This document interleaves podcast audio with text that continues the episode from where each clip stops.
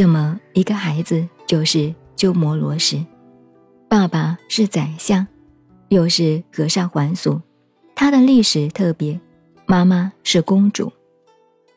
然后差不多几岁，五六岁的时候，对不起，这位妈妈，这位公主要出家了，要去到万神莲寺，要去当尼姑去了。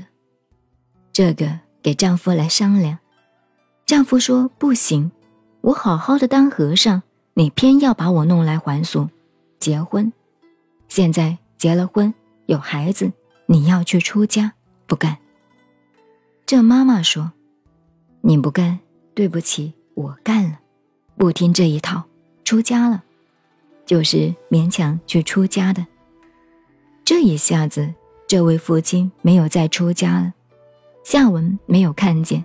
他就出家了，带着鸠摩罗什，把他头也剃光了，做个小和尚带在身边。到底是母性的爱，母亲的爱，带在身边。出了家，一样。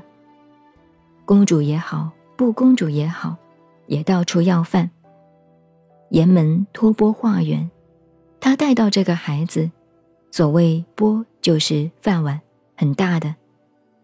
度的规矩，饭、米、菜、红包拿来都放在这个里头，端着这个碗叫做钵。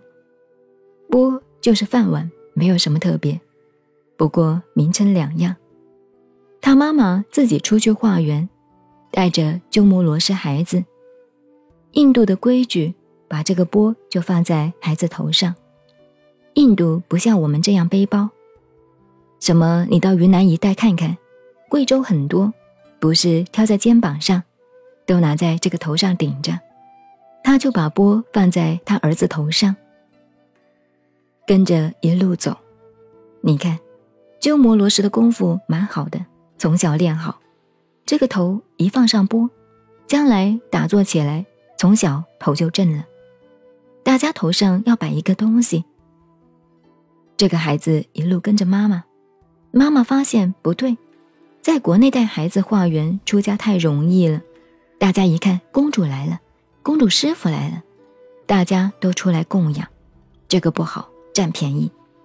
他就带着鸠摩罗什法师慢慢走，一路下来就向北方走了，离开自己的国家，使人家不认得她是公主，所以后来到了新疆这一带，所谓。到过天山上，天山有个罗汉得道的人，一看他，这个比丘尼带着一个小和尚来，这个得道的罗汉就合掌，太恭敬他，这个孩子不得了，讲法同那看相讲的一样，三十二岁不破戒，第二个佛，这一代的第二个教主，过不了这一关吗？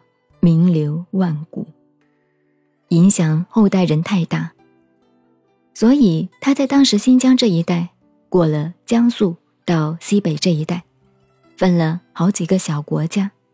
他妈妈带着就在这边，他妈妈没有把他带到中国来。有一天，七八岁的时候，鸠摩罗什法师跟着妈妈化缘，头上顶着钵，他忽然一想，我个子那么小。妈妈把那么重的一个钵放在我的头上，怎么走路那么轻松，那么自在？他想说那么重，一想不得了，砰，重起来了，头一摇，钵掉下来了，东西都倒了。妈妈问他：“你怎么搞的？你本来都好好的，突然今天怎么搞的？”他说：“妈妈心动了。”怎么心动了？他说：“原来呀，头上你那么重，放在我上面，我没有心，我也没有想，所以没有关系。今天我一想，我那么小，怎么头顶顶着那么一个重的东西都没有事，走得很轻松？完了，心一动了。七八岁哦，所以心的力量有那么大。这是鸠摩罗什法师少年的故事。